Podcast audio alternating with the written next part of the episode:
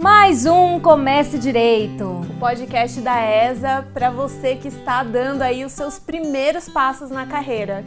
E hoje nós estamos aqui com o nosso amigo Marcel Fracaroli. Mar, se apresenta, conta um pouquinho do que você faz na sua carreira como advogado, onde você trabalha, enfim, seus dados. Bom, em primeiro lugar, obrigado meninas, Fernanda e Daina pelo, pelo convite. É um Imagina, prazer... obrigado você por estar aqui. É um prazer compartilhar um pouco da minha experiência profissional com vocês e com, com os estudantes, ou aqueles que pretendem cursar o direito ou então já estão na, na, na faculdade de direito. Ou recém-formados também. Ou recém-formados né? também, sim. É, bom, eu sou o Marcel Pracaroli Nunes, me formei em 2005 no, no Mackenzie e trabalho há praticamente 13 anos no escritório Trenchos Watanabe. Para quem não conhece ainda, o escritório ele é enfim, um dos maiores escritórios do, do, do Brasil. E desde o início, uh, ele tem um conceito que chamamos no mercado como full service, ou seja, uh, atendemos todas as áreas do direito, especialmente do direito uh, empresarial. Hoje em dia somos aproximadamente 250 advogados. Uou. Sim, Só pequenininho o escritório. 250 um advogados. Uh, distribuídos em, em, quatro escritórios: São Paulo, Rio de Janeiro, Brasília e Porto Alegre.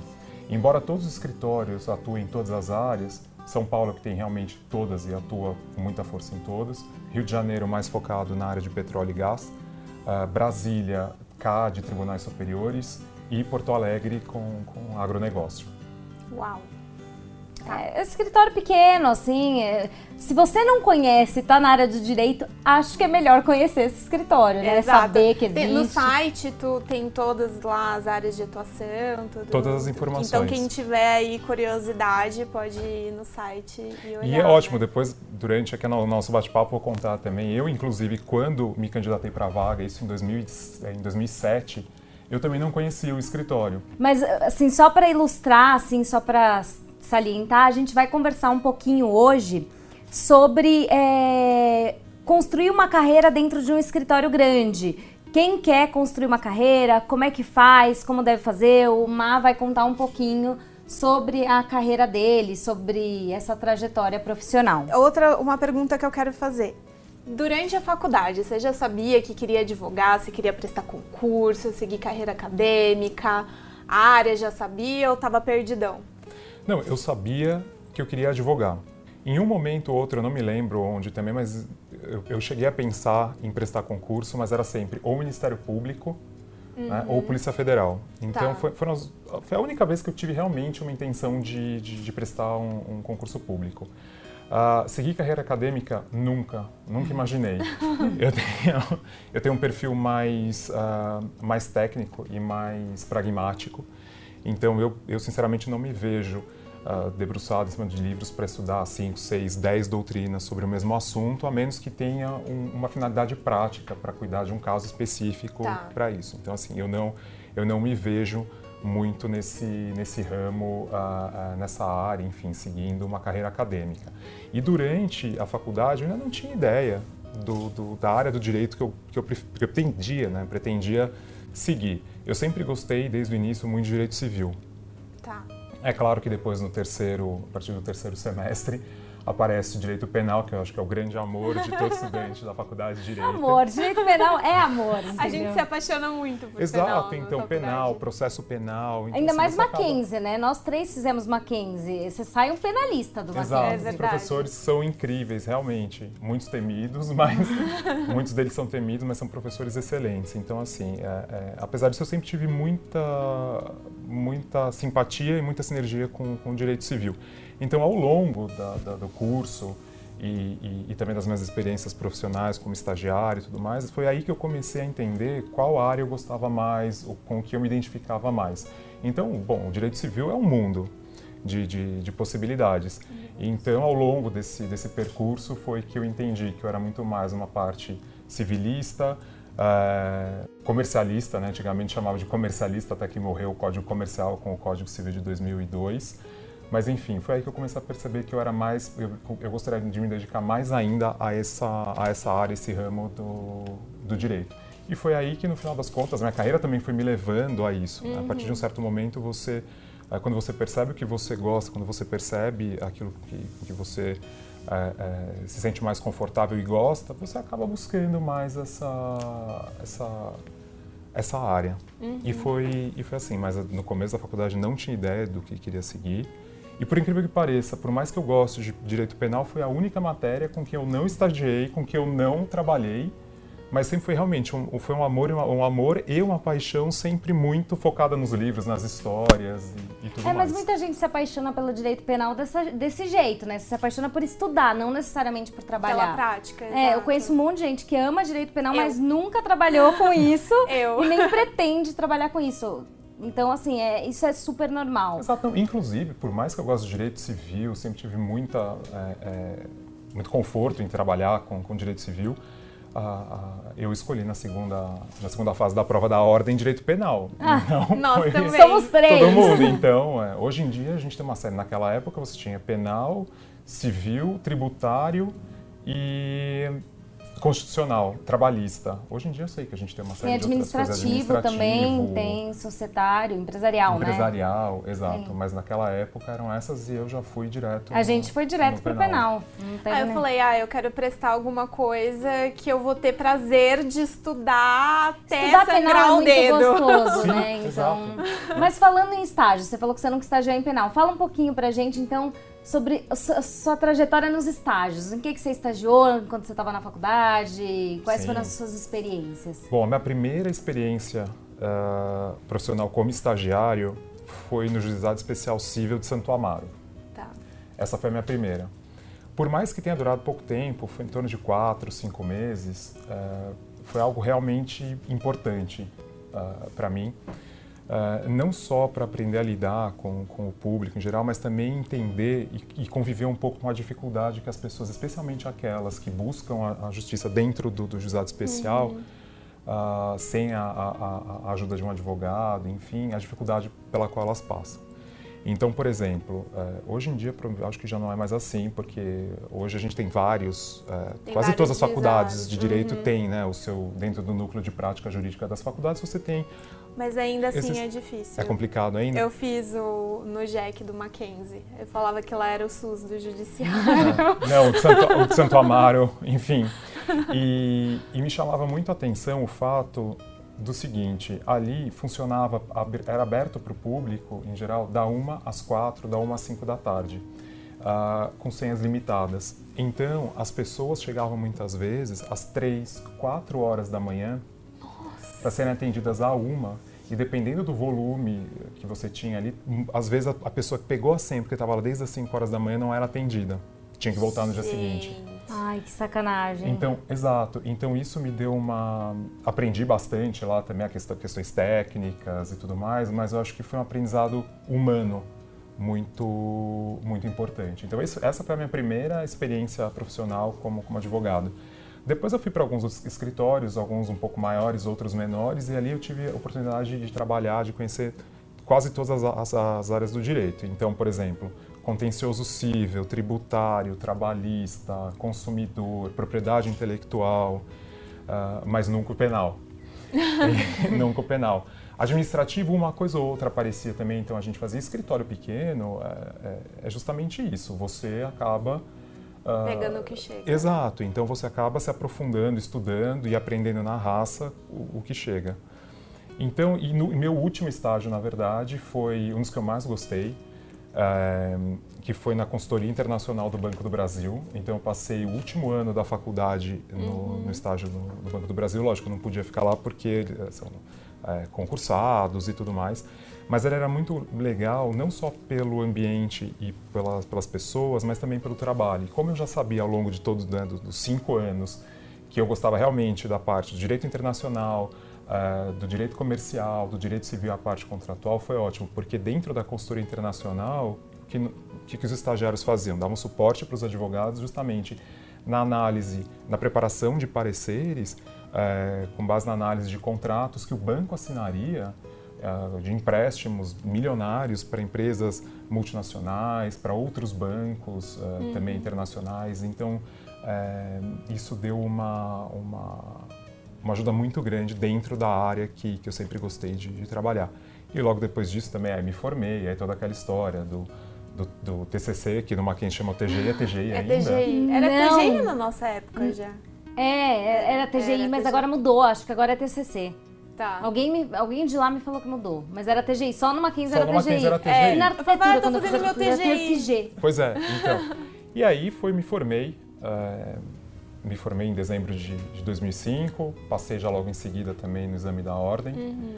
É, e naquela época era bem diferente do que é hoje. Na, na minha época, por exemplo, você só poder, podia prestar o exame da ordem com o certificado de conclusão de curso em mãos. É, você ah. precisava se formar, né? A gente não, a gente prestou a B sem se formar. Exato. Exato. Hoje em dia, acho que a partir do... Do, do, do nono. No último nono, ano. Né? No último ano É, no último consegue... ano, porque tem faculdade que é por ano, tem faculdade que é por semestre. Por no último exato. ano você consegue. Se, assim, você vai se formar no ano seguinte, você já pode prestar. E aí, no Quer final... dizer, né, no final de um ano, você pode prestar para ser... Exato. Mas no meu não, a gente não conseguia nem cortar caminho por aí. Era quinto ano, formado com não, o, certificado o, de conclusão de curso. na barriga piora, né? Exato. E no meu caso ainda, é, foi, eu não sei hoje, mas na época foi o segundo exame com maior índice de reprovação. O, o, o maior tinha sido o exame anterior. Nossa! Ah, tá. então. Tá. Ai, que tranquilo! Tava, né? tava suave. Tava tranquilíssimo.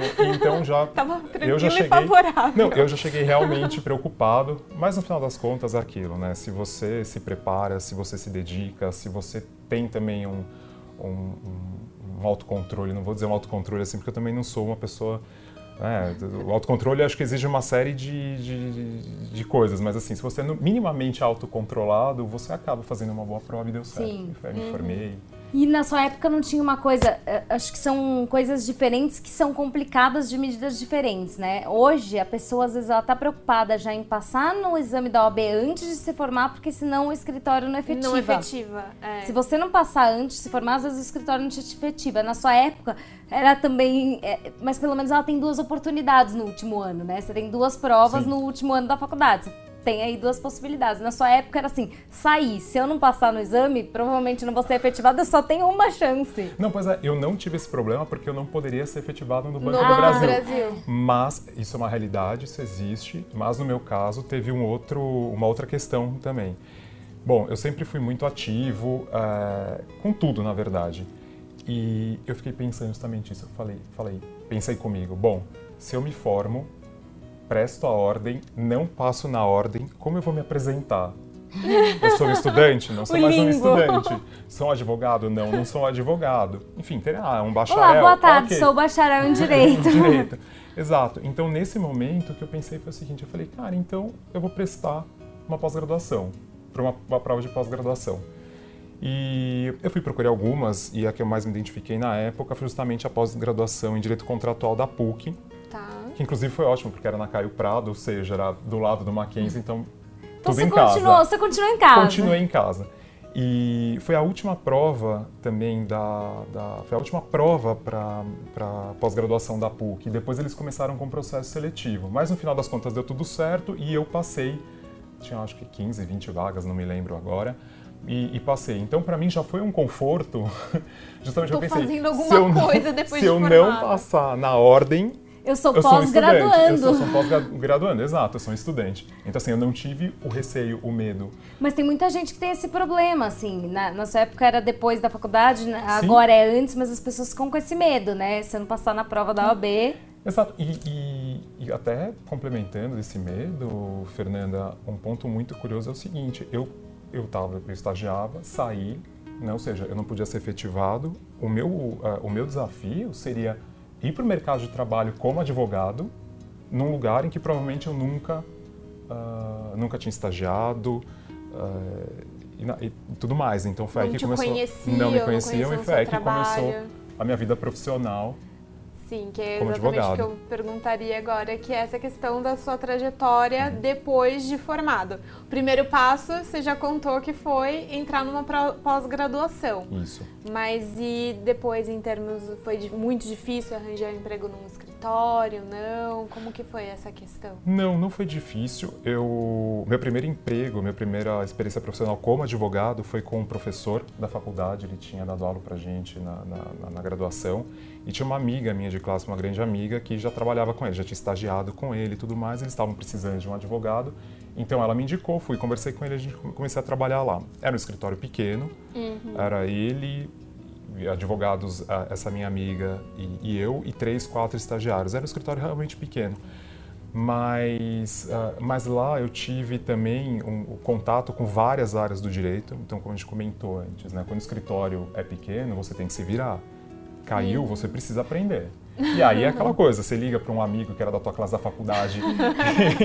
não. Fulano, você está trabalhando com isso? Trabalhou com isso, né? Eu tô com uma, então, um caso aqui. Não, e hoje, só também para quem está ouvindo a gente, eu sei, hoje, depois de 15 anos de formado, isso ainda acontece e não é a menor vergonha. É, então, não, tem amigos que, acontece. Inclusive, gente que trabalha na própria, na, são amigos meus que trabalham na área em que eu trabalho, de vez em quando você fala, cara, vou tirar uma dúvida, porque uma segunda opinião é sempre boa, lógico, Sim. não é sempre, mas é importante. Não, e a, acontece, né? Aparecem os casos pra gente que, assim, você nunca encarou uma situação daquela. Exato. A situação mais maluca, assim, você fala, gente, eu nunca vi isso, o que eu faço? Deixa eu ver se fulano viu, não, né? Sempre... Fulano você viu, e às vezes o fulano nunca viu não. também, ele fala, também nunca vi. E nem sempre viram. Mas é. aí acontece aquela coisa, não, peraí, deixa eu ver aqui, e as pessoas se ajudam. Então, assim, uhum. isso é algo que, que, que aconteceu e acontece até hoje. E dentro desse, desse, desse universo, dessa primeira oportunidade é, profissional que eu tive como advogado, foi onde eu fiz a minha, bom, a minha primeira audiência, foi uma audiência trabalhista. em que, por sorte, eu lembro até hoje, foi em Tietê, no interior de São Paulo, e que, por sorte, o, o reclamante não apareceu. Ah, eu tinha tá. estudado, enfim, e tal, não apareceu. Eu falei, bom, paciência, vamos em frente. E depois ali as coisas começaram a andar. Então, era desde juizado especial, era a parte de direito de consumidor, a gente tinha dentro do, do escritório, desse escritório específico, algumas agências de turismo. Então tinha aquela questão de pacote, que cancela, ah, que não ah. cancela, a pessoa que está já na viagem, morre, alguém volta. Então assim, era muito dinâmico. Isso me deu uma, um, um jogo de cintura muito importante. Né, no escritório pequeno, de novo. E um repertório. E um repertório, também, né? exato. Então eu fiquei lá aproximadamente um ano, foi, foi quase um ano eu fiquei lá.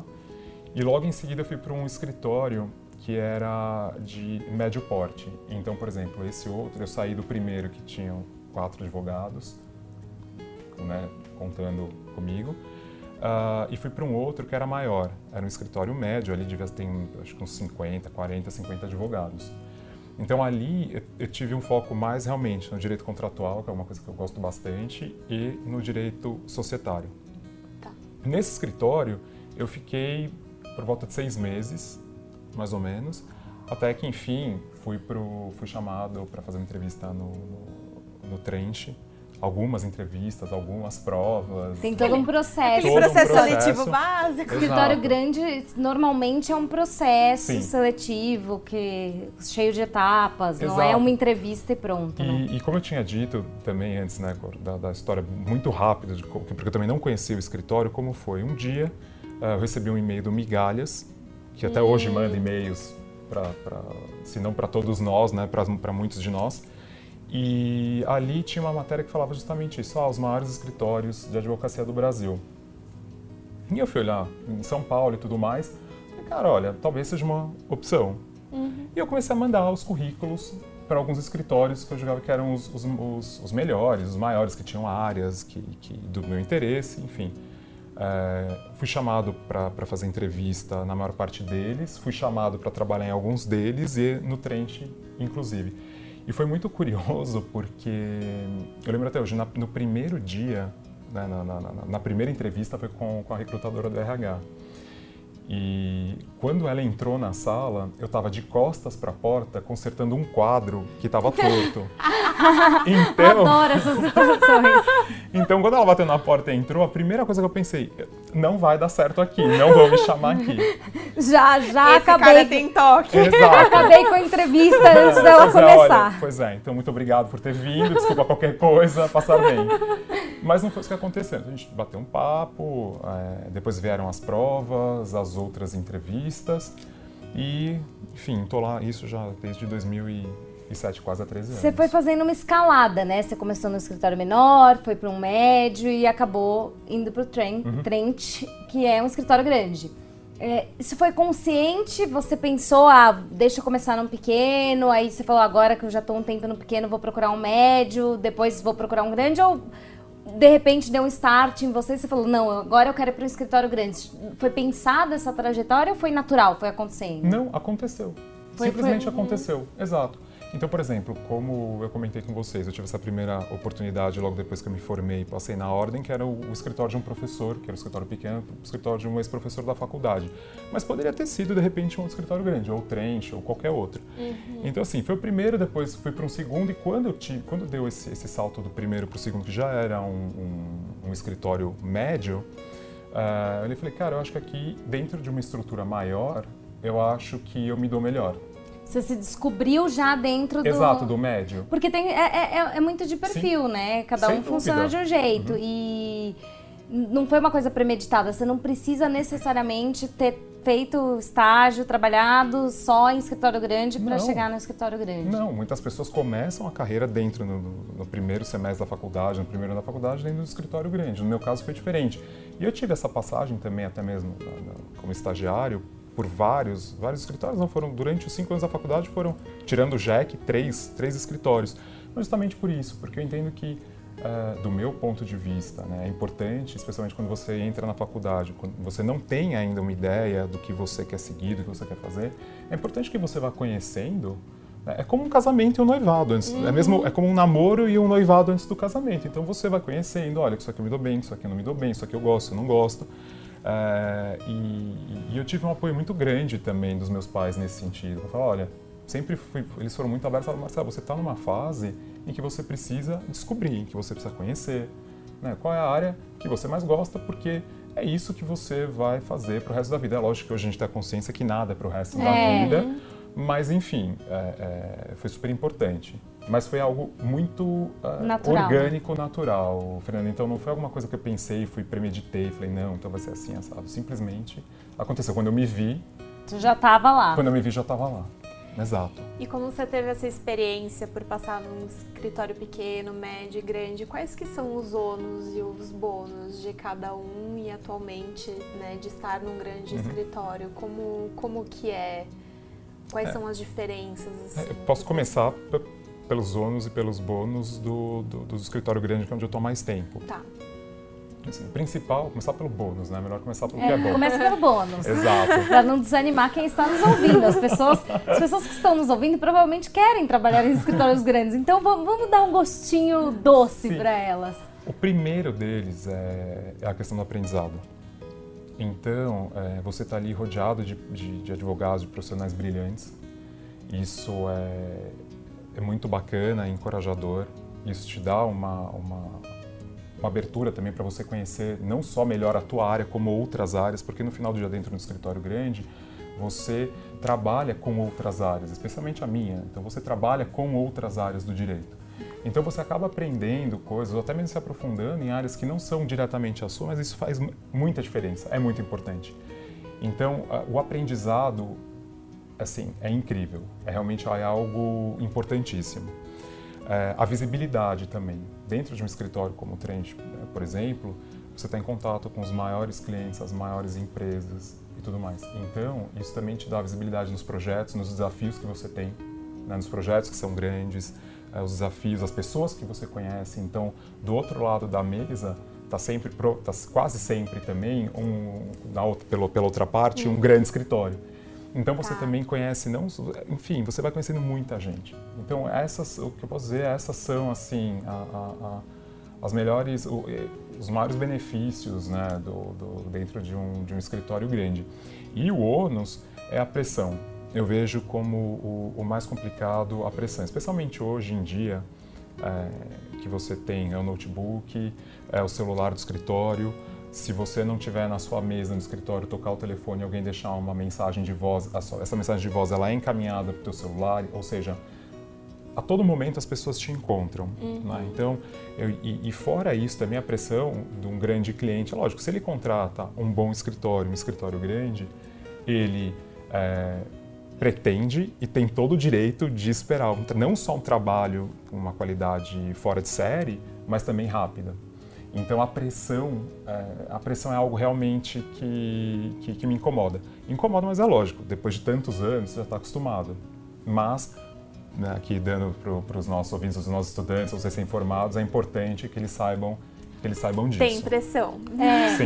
Assim, a minha próxima pergunta é sobre lidar com é, o perfil de alguém que vai trabalhar num escritório grande, né? Se tem um perfil. A gente já sabe que tem que ser uma pessoa que saiba lidar com pressão. Se for uma pessoa que não sabe lidar com pressão, amigo, esquece. esquece escolhe, faz, outra, faça outras escolhas mais apropriadas, mas qual o perfil que você acha, além de saber lidar com pressão, de uma pessoa que vai trabalhar no escritório grande? Além, além da resiliência. Além, além da resiliência. da resiliência. Sejam resilientes. É, além da resiliência e, e, do amor por aquilo que você faz e, e, e, pela admiração que você tem pelas pessoas com quem você trabalha. Acho que isso são, essas são, são, são figuras realmente que, é, que me ajudam até essa força, ou seja, o amor pelo que eu faço, é, e a admiração e o orgulho de, de, conviver com as pessoas com quem eu convivo no escritório e, e da história que eu construí lá dentro também. Agora, a questão de perfil. Isso é algo muito, muito curioso e eu queria trazer uma, até um pouco antes né, disso. É, antigamente, os escritórios uh, de direito, especialmente esses maiores, uh, eles sempre buscavam estudantes né, ou profissionais que tinham se formado em determinadas universidades que são consideradas como universidades de ponta. Uhum. O que eu vejo de alguns anos para cá, não são muitos anos, a gente está falando coisas de 3, 4, 5 anos, é justamente isso. Os escritórios, eles começaram a perceber a importância de você diversificar o time e incluir essas pessoas dentro do, do, dos escritórios. Isso por uma série de fatores, fatores econômicos, fatores realmente de qualidade de, de, de, de trabalho. Então, como o, o, público que, que ouve a gente, ou são os estudantes ou os recém-formados, é, é uma, são, são situações muito, muito, eram situações muito complicadas e que se repetem até hoje. Então, o que acontece? Muitos deles que talvez ou não tenham feito uma faculdade é, considerada pelo mercado como uma faculdade A, ou então que tenham estudado num, durante o colégio, num colégio que não seja considerado, enfim, ou que tem uma condição social Y e tudo mais, é, a primeira coisa que eles tinham era, era, o seguinte: olha, eu não vou nem mandar o currículo porque é um lugar que, primeiro, não, onde eu não vou ser aceito. Não vou me querer, Não né? vou me querer e eu não, não pertenço a uma realidade como essa. Então, essas pessoas antes, de novo, volto a dizer, é coisa muito recente, quatro, cinco anos. Então, hoje acontece ainda mais menos. Então, essas pessoas elas tinham dois caminhos. O primeiro deles é desistir logo de cara né, e não tentar ou tentar e chega para fazer a primeira entrevista, já vê uma estrutura é, de um escritório grande, tudo super bonito, elegante e tudo mais, e ela já bate ali e fala, cara, então é, eu não pertenço a isso, uhum. e dão meia volta e vou embora. Não tinha, é, não tinha esse espaço de pertencimento, né? Exato. Então, assim, e, e, o que é mais bacana é justamente de uns anos para cá, como isso vem mudando dentro dos escritórios. Então, quando a gente Estão fala... dando mais abertura, Exato. Então, como a gente fala de perfil, por isso que eu preferi falar, começar pelo, Sim, por, esse tipo de, por esse tipo de perfil. E é lógico, a partir do momento que você entra, as pessoas são diversas mesmo, cada um, cada um. Agora, a primeira coisa que você tem que ter, o perfil, é força de vontade, porque é, é a pessoa rala que está ali, né? Não vai ser facinho. Sim, não. Então você precisa ter, precisa ter força de vontade, você precisa realmente gostar do que você faz. É lógico, se você não tiver a força de vontade ou não gostar, tudo bem, cada um, cada um. Só que é o seguinte, saiba que você não vai servir para aquele para aquela, para aquela posição. Aí que o seu espaço não será aquele é. mesmo. Exato, né? exatamente. Você precisa ter é, empenho, assim, Sim. dedicação, porque dá para você trabalhar com direito ou com qualquer profissão que seja e ter uma vida flexível e se dedicar menos àquilo, vou me dedicar um pouco a, a isso, vou pegar um caso ou outro e vou me dedicar a outras coisas, mas no escritório grande é dedicação em tempo integral, você não Exato. vai, é, é, foco na função Sim. que você está ali para exercer, né? Sim, e além de tudo muito estudo, muito empenho, não é só chegar e falar, não, ah, é isso daqui, então tá bom. Não, você precisa estudar, você precisa se atualizar, você precisa correr atrás. Né? Então, assim, o perfil básico digo é justamente esse: é alguém que tenha força de vontade E iniciativa, de, provavelmente. Iniciativa, né? exato. Seja uma pessoa proativa, que tenha força de vontade, que queira estar lá, que queira é, é, ter uma carreira lá dentro. Né? Eu acho que. é para quem quer é construir carreira dentro do escritório. Né? Exato, né? quem quer construir carreira. E, e, é tão importante essa questão do foco, porque eu lembro até hoje também, de novo, numa, numa das várias entrevistas para entrar no Trent, eu fui.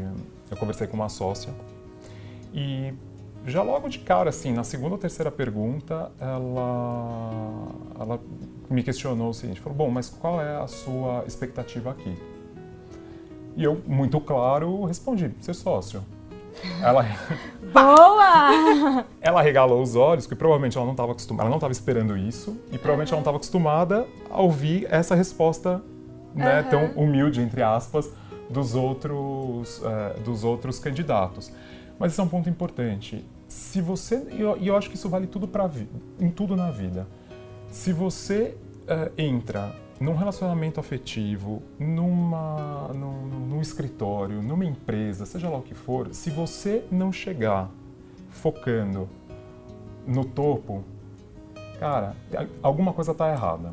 Sim, eu, uma vez eu li que você tem que sempre, em tudo que você vai fazer, você tem que colocar a sua expectativa lá no alto, porque você provavelmente vai alcançar uns 50% daquela expectativa. Então joga no mais longe Exato. possível. Exato. Quanto mais longe isso você Isso é uma já... coisa muito legal de falar numa entrevista mesmo, né? Óbvio que sim. É, sincero. eu quero o máximo que eu, eu posso quero tirar máximo, daqui. porque Lógico. isso vai trazer a garantia para o entrevistador de que você vai ter comprometimento, dedicação o suficiente para chegar até lá e que você vai ficar muitos anos lá até Isso. conseguir aquele objetivo. Então, Ainda mais no escritório grande. muitas mensagens, Sim. né? No escritório pequeno, acho que talvez não seja uma boa resposta, porque às vezes grande... são dois sócios que não querem mais nenhum sócio. Mas no escritório grande, eu acho que é uma resposta Sim, excelente. E, e, é justamente esse o ponto de vocês. Então, o que hum. acontece?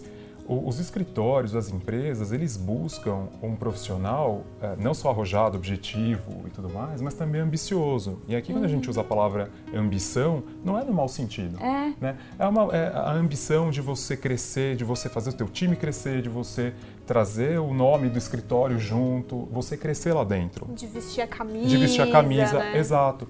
Então, é, é, isso é muito importante. Tudo que a gente for fazer na vida, a gente precisa é, pensar no, no, no, no, máximo onde a gente poderia, onde a gente poderia chegar.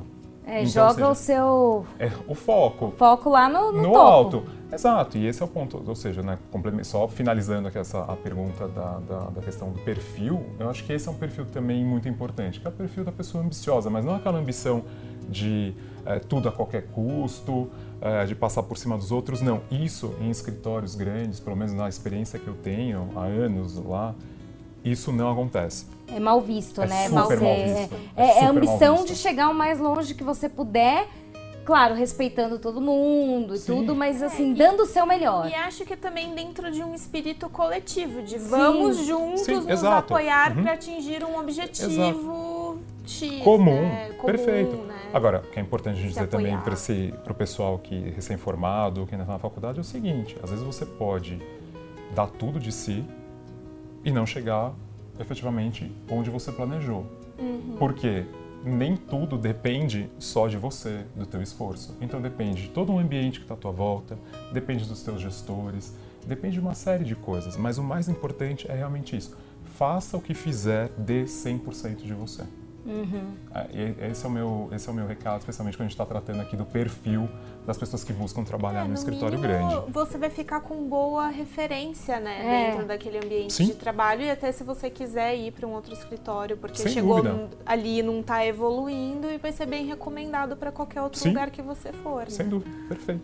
E aí agora vamos falar então das áreas. Você está trabalhando hoje com direito imobiliário, Isso. certo? Você já entrou lá no escritório nessa área, já curtia essa área? Como é, como é que foi isso? Eu caí praticamente de paraquedas dentro da área imobiliária. é, você trabalhava com contratos antes, Sim, né? exato. E aí o que acontece? É, quando eu entrei no, no, escritório, eu já tinha, claro, dentro desses escritórios menores, já tinha tido contato com direito imobiliário, mas eram umas questões mais simples. Ou era um contrato de locação, que pode ser também super sofisticado, mas eram mais simples. Mas quando eu entrei no, no, no, escritório, existiam eram duas áreas dentro do mesmo grupo. Então você tinha contratos comerciais e direito imobiliário. Uh, então eu entrei também, já como já tinha essa prática do, do, contratual, civilista é, é, e tudo mais, eu acabei ficando nessa área. E com o passar dos anos, eu percebi de novo com a prática, eu percebi que eu me identificava muito mais com a parte eh, imobiliária do que com a parte contratual. Faço, gosto muito do que faço, até hoje também, então quando aparecem algumas coisas a gente faz, ajuda a sócia responsável pela, pela área, sem o menor problema, gosto muito. Mas o imobiliário, fui, eu, a vida foi me levando para esse, esse caminho. E aí você percebe que gosta, você percebe que é interessante, que você tem uma, um, um mundo de, de de, de alternativas dentro do, do, direito imobiliário e, é, é, e, pontos de contato com outras tantas áreas. Então, com societário, fusões e aquisições, direito ambiental, urbanístico, é, direito público regulatório. Então, assim, é, é uma área que, que, que, demanda bastante e, e, e dá para você essa, essa, essa oportunidade de trabalhar em diversos, em diversos, lógico, sem contar o direito imobiliário puro mesmo, uhum. construção, é, várias outras coisas, né, condomínio, enfim, tudo isso. Tá, é, uma, é mas, é uma área apaixonante. Mas você ficou na área, você entrou na área de imobiliário lá e permaneceu e no imobiliário. Isso. Você não chegou a mudar de área. Você tem essa interdisciplinaridade com outras áreas, uhum. uma conexão com as outras áreas, mas você não saiu do imobiliário lá. Não, não saí. Mas é possível, dentro de um escritório grande, a pessoa mudar de área? Por exemplo, a pessoa entra numa área, ela vê que não, aqui não, não, não, tá, uhum. não, não tá funcionando, não, não tô bem nessa uhum. área, mas tem uma outra ali na empresa que eu tô de olho nela. Você acha que é possível isso? Sim, é possível. Tudo depende da estrutura do escritório, da empresa onde você trabalha. É da possibilidade de existir uma vaga ou não, de você também, do perfil que você tem dentro do escritório, da visão que as pessoas têm do seu trabalho. Então, assim, é possível, mas tudo depende. É lógico em alguns lugares isso é mais difícil, em outros acaba sendo mais fácil. Temos exemplos no escritório de colegas que estavam numa determinada área, vamos supor, no compliance, e decidiram migrar para o societário, fusões e aquisições, ou decidiram ir para o direito penal, que aí tem uma sinergia muito maior também entre o direito penal e, e, e, e compliance mas é possível. Só depende. Inclusive o escritório, um pouco antes de eu entrar, eu entrei lá como advogado júnior, mas a maior parte das pessoas que, que estão lá entraram como estagiários. Eu não vivi essa época, mas o que eu sempre escuto é o seguinte: o programa de estágio do, do, do Trent antes de eu entrar funcionava da seguinte forma: os estudantes ficavam de tempos em tempos em uma área diferente. Ah, tinha um, um rodízio. Um rodízio. Exato, de tempos em tempos você ficava numa área diferente. Para quê? Para que você tivesse justamente essa visão, para que você tivesse contato com, com as outras áreas, para que você conhecesse as pessoas, para que as pessoas te conhecessem. E depois, é claro, aí você escolhia aí o, o, o, grupo. Exato. Então, assim, ah, é isso possível. é muito legal, você vai isso é experimentando, é né? E isso é uma forma do escritório te manter lá dentro, Sim. né? Já que já gostou do teu trabalho e diversifica a tua experiência. Isso. Muito legal. E Dana, o que você falou é super importante, porque a maior dificuldade que, que, eu, que eu vejo Bom, e tem aí o pessoal dos, de recursos humanos que não me deixa mentir, é realmente é a manutenção de talentos, a retenção, melhor dizendo, para usar o termo que eles usam de talentos. Então, acho que vale a pena, sim, os escritórios, ainda que sejam aqueles mais tradicionais ou mais engessados, que olham e falam, ah, não, aqui, ou é isso, ou é nada, ou você... Porque também tem aquela questão do, da, da, competição entre áreas, entre sócios, a fogueira das vaidades, que vocês sabem que também no meio jurídico é, tem só um cadinho de nada. Exato. Isso é em todas as profissões. Eu, é, em todas as profissões. Tem. eu estou dizendo dos advogados porque realmente eu sou um advogado e eu convivo no meio de advogados. É o que a gente conhece, né? Exato. Então, assim, mas essa questão da retenção de talentos, os escritórios têm prestado atenção nisso também. Então, se vamos supor, você é um associado, é, você é um cara comprometido, você tem. É, sabe? Você entrega, você traz faturamento, você é uma pessoa agregadora no meio que você está. É lógico que o escritório prefere tentar conversar com o sócio doutorado e falar, escuta, olha, a gente está com uma situação assim, o fulano ou fulano, eles têm interesse em não estar, em não estar mais nessa determinada área, mas ir para uma outra. Que, que a gente dá para fazer, o que não dá para fazer? Então, assim, se a pessoa, se tem um espaço minimamente, mínimo de boa vontade, espaço mínimo de boa vontade, e o candidato também ajuda... É, é mais fácil. É mais fácil, é bem mais fácil. E uma pergunta que eu queria fazer, que não está no script, aliás, era assim, o, a pessoa, ela realmente, assim, não, não existe essa ideia. Se a pessoa começa estagiando, é mais fácil ela ir para um escritório grande ou não? Tipo, não, não faz diferença? Você acha que é mais fácil se ela já começa estagiando no escritório grande, ela se consolidar ali? Você acha que tanto faz? É, pela vivência que eu tenho no escritório, eu digo para você que é mais fácil. É mais fácil. Sim. Desde então, que, você acha claro, que... tenha sido um bom estagiário, é. sido... ok. Mas que... você acha que é mais fácil mesmo. Então, para uma pessoa que está nos ouvindo, que já está de olho no escritório grande, você aconselharia a já procurar tentar fazer estágio ali, se ela está na faculdade? Sim, se o interesse dela é estar dentro de um desses grandes escritórios do, do Brasil, né, eu, eu recomendo que sim mesmo que seja em um outro escritório grande, mas já começar Perfeito. a construir a carreira por esse caminho. Exato, exatamente. É, acaba sendo realmente muito mais favorável, mas não é impossível é. depois de uma trajetória, não, né? Como a, a sua trajetória é um belo exemplo isso. que isso não é uhum. impossível. Os, os, escritórios não são fechados, né? Não. Essa possibilidade. Não. E é muito bom saber disso. Não são. uh, então vamos lá, para a gente finalizar aqui. Uh, quanto às suas sugestões, assim, para quem deseja trabalhar em um grande escritório, como o Trent Rossi e o Watanabe, que, o que, que você teria para falar, assim, de dicas? do que estudar? É, eu acho que a gente tipo, pós-graduação é importante, fazer mestrado é importante, doutorado é importante. O que, que é importante dentro dos estudos, tanto para quem está na faculdade como para quem tá, para quem já saiu e está procurando se colocar no mercado?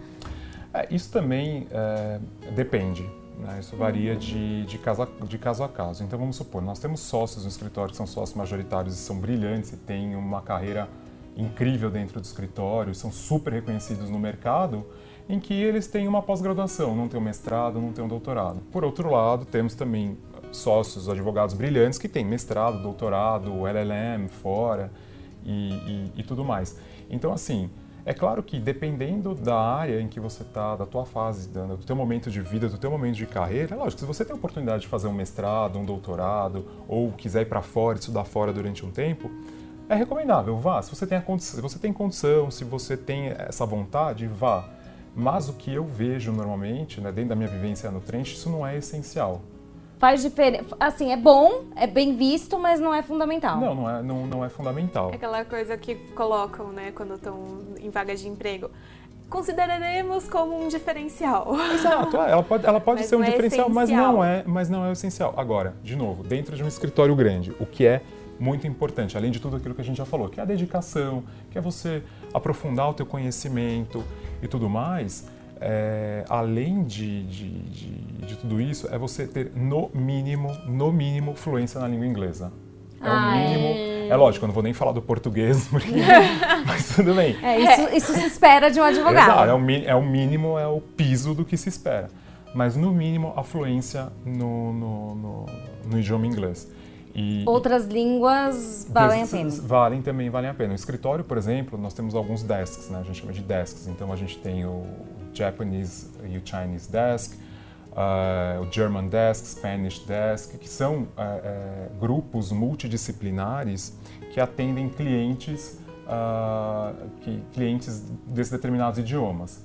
Então, é claro, você tem o sócio responsável, que é ou que fala francês ou porque é nativo, ou porque, enfim, estudou e fala francês, ou japonês, ou espanhol, seja lá o que for. Então, assim, a gente tem até o Israeli Desk, que realmente foi criado é, buscando uma, uma integração maior com essas empresas de, de tecnologia, porque os, os israelenses também são monstros nessa, nessa parte de tecnologia. E tem um amigo nosso também que, que, que, trabalha no escritório, que ele é nascido em Israel, fala hebraico, então assim, é algo bem bacana. Então é lógico, se você é, é, tem a possibilidade também de ter outros idiomas, é lógico, é super desejável Mas e é um diferencial. É, o inglês é o básico é, também, é, é o Não dá para, assim, se você quer atuar nessa área, já já estuda inglês se você ainda não, não escritório estudou. grande é. precisa de não, inglês. E não, não tem jeito. Tem e tem muita gente que acha que não, né? Tem muita gente que acha que ah, advogado não precisa de inglês. Se você quer atuar no escritório grande, você precisa. Exato. Se você vai atuar em escritórios pequenos ou quer montar o seu próprio escritório dentro do Brasil, o inglês é sempre bom, né, gente? Assim, é um conselho, mas assim, não é fundamental. Agora, em escritório grande é fundamental. Sim, não, pra vocês terem uma ideia, 99% do, dos clientes do escritório são estrangeiros. Nossa. Então, acontece. É, é. Não, gente. Se você não quiser ficar uma, perdido. Então, e uma assim. realidade. E uma realidade. Tem dias que eu não mando um e-mail em português. a não ser os internos pedindo alguma coisa e tudo mais. Tem dias que eu não pra mando. Para cliente só em inglês. Tem dias que eu não mando um e-mail em português. E assim, se você. Então, se você. Fora o inglês, né? É, o inglês a gente já sabe que é básico, mas se uma pessoa se formou, ela está em dúvida entre fazer uma pós-graduação ou estudar uma outra língua, estudar um espanhol, um francês, um italiano, alguma outra língua. O que, que você aconselha? Estuda uma língua ou faz uma pós-graduação? Pergunta difícil? É difícil, depende também do perfil da pessoa e o que ela busca. Se ela buscar um, se ela tiver a, a, procura de uma vaga no escritório grande, eu recomendo o inglês. E muitos escritórios... Não, não, não, a pessoa que já tem inglês, pelo A pessoa menos. que já tem o inglês. É, uma, uma, uma, uma outra língua, língua, é, uma terceira, né? Português, a pessoa já fala Olha português assim. bem, já tem o inglês, o inglês bacana, ok. okay ela está pensando, ah, estudo espanhol, francês, alguma terceira língua ou faço uma pós-graduação? Nesse caso específico, eu, eu, Marcel, recomendaria uma pós-graduação. Uma pós, mais... Uma pós, por quê? Porque... Agora, se não tem inglês, é ah, inglês. Vai, não, aí você vai correr atrás do inglês. Agora, eu recomendo uma pós-graduação, por quê? Porque até mesmo uma língua, uma segunda língua, um segundo idioma, muitas vezes você não vai aprender por necessidade. Muitas vezes você vai justamente porque não é o essencial, mas é o bom ter. Uhum. Então, a partir do momento, ah, eu quero aprender, já falo inglês, tenho a possibilidade, a oportunidade de fazer uma pós-graduação, um mestrado, seja lá o que for, mas eu também, por alguma razão, quero aprender espanhol, ou quero aprender francês ou italiano. Então, o que acontece? Nesse que você não, desde que você não tenha necessidade para aquela vaga específica que você procura ou aquela, aquela, a, aquela vaga onde você já está, se não for alguma coisa essencial, vai fazer o curso, a pós-graduação, o mestrado.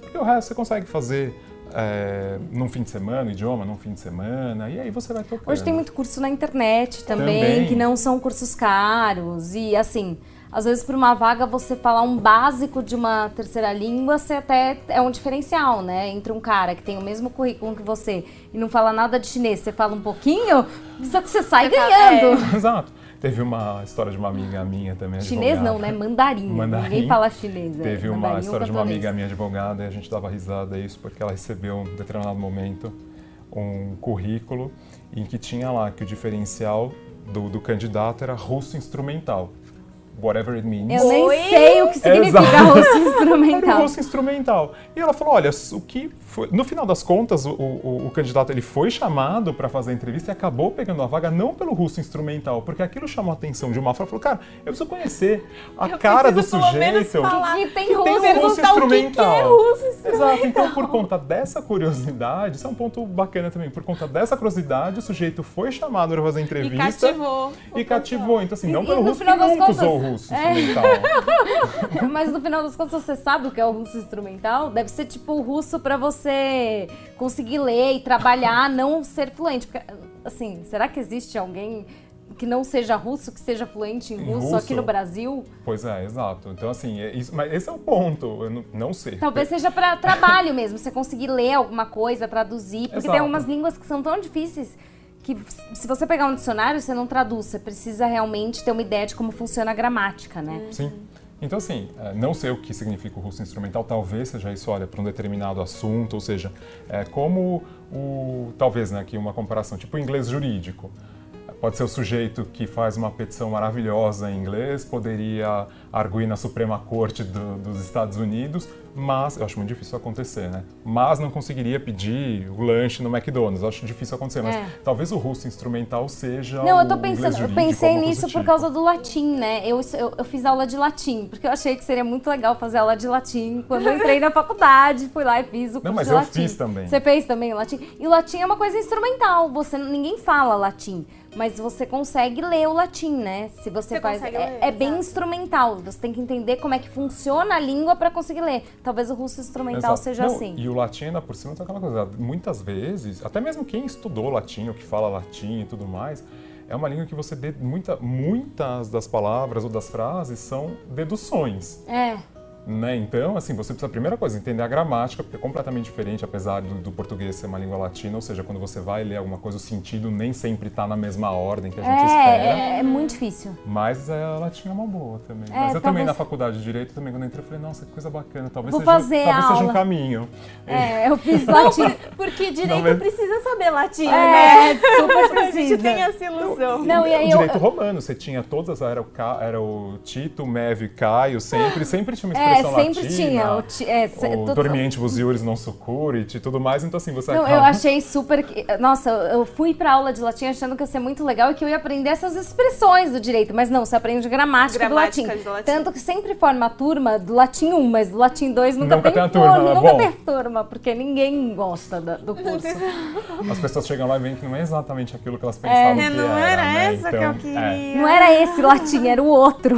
Não, pois é, exato. Mas, é, é, assim, o que eu recomendo, fora tudo que a gente conversou também, né, de você ser uma pessoa é, dedicada, aplicada, ambiciosa no sentido positivo da palavra, é, vestir a camisa. Vestir a camisa é essencial em qualquer lugar que você esteja, seja na sua vida pessoal, seja na sua vida profissional. Então, assim, se você precisa, se você quer efetivamente alguma coisa, você precisa vestir a camisa.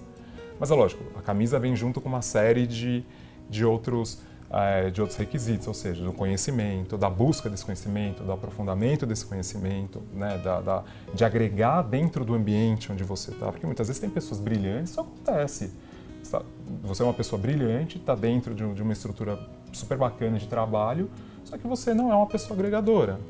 E aí, como é que fica? Né? Então, assim, além de tudo, você também precisa ser uma pessoa agregadora, uma pessoa agradável, uma pessoa que, né, que lida muito bem Você com não todo trabalha mundo. sozinho, né? É, tem, que- de tem que saber trabalhar em Exato. equipe para escritório grande. Sim, Não... não tem jeito, não tem jeito. E lógico, além da resiliência, que também é importante a gente falou, num tom de brincadeira, mas é super importante, porque crítica, sempre, a vida inteira, você vai ouvir críticas.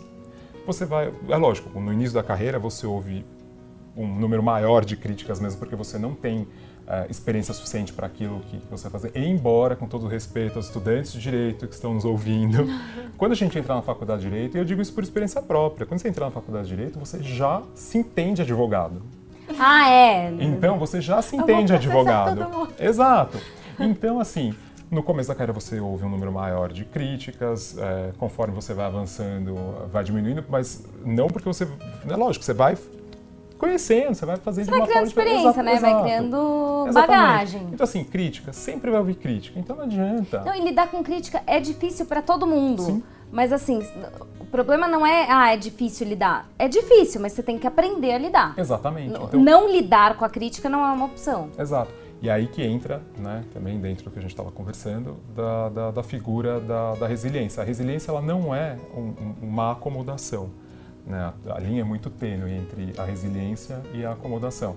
Mas é importante, sim, é, é importante você ser resiliente e não se acomodar. Essas são as dicas que, que, que eu dou também para fins de perfil de quem busca uma, uma vaga dentro de um, de um escritório de um escritório grande. Bom, então para quem tá buscando uma vaga, a gente falou um monte de coisas muito bacanas aqui. Acho que o Marcel deu falou um pouco da experiência dele, contou coisas muito legais. Marcel, muito obrigada, foi muito bacana o papo. Venha mais vezes, numa próxima vez você pode falar de direito imobiliário para quem Com quer começar prazer. na área de direito imobiliário. É isso, gente. Muito obrigada por quem nos ouviu hoje. É, nos próximos episódios teremos uma surpresa, cupons de descontos para os cursos da ESA exclusivos do Comércio Direito. Então fiquem ligados, ok? Beijo pra vocês aí. Beijo, gente. Muito obrigada. Até os próximos Até os episódios. próximos. Até mais, pessoal. Foi um prazer. Obrigado.